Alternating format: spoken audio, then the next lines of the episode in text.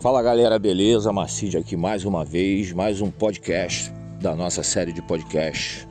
Saiba tudo a respeito do desafio Tatuador Magnético 2.0, que é o meu próximo curso, que tem como objetivo fazer com que simples desenhistas que têm a intenção de ser tatuadores se tornem é, alvo de clientes de tatuagem, seja é, que tenha um magnetismo que atraia clientes de tatuagem, mesmo até sem você nunca ter tatuado ninguém.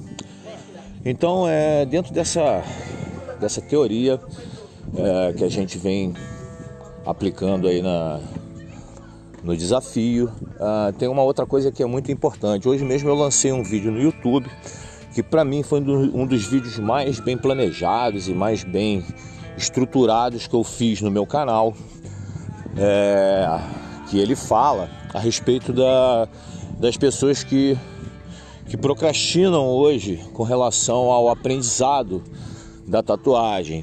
Aprendem de forma. No último episódio eu falei, no último episódio do podcast eu falei a respeito é, da forma que as pessoas estão aprendendo errado, né? A desenhar.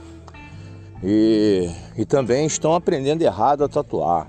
Estão né? indo pelo caminho, um caminho muito louco, né? Hoje na tatuagem. E o que, que acontece? As pessoas querem entrar no mundo da tatuagem sem ter o mínimo de capacitação. Gente, é, eu vou combater como mentor eternamente essa questão de você não ter é, preparo artístico para se tornar um tatuador.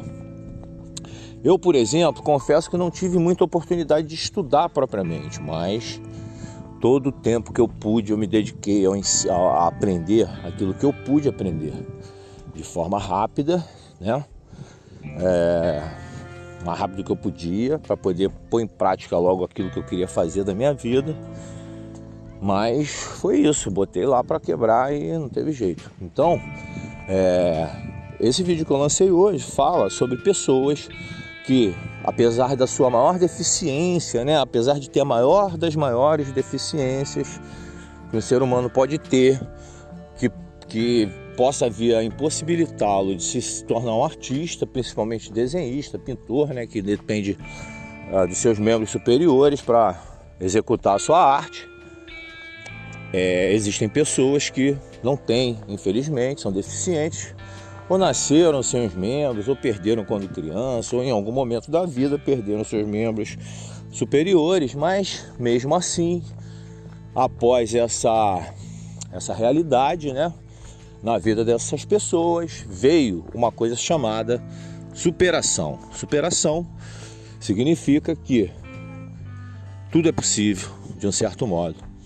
Se superar, principalmente para aqueles que têm deficiência, é a meta, é o que eles querem fazer. Então, esse vídeo que eu lancei, ele conta essa história da superação. Se você puder, vai lá no meu canal e coloca lá. É, porra, confesso que esqueci o nome agora do, do vídeo, mas não tem problema não.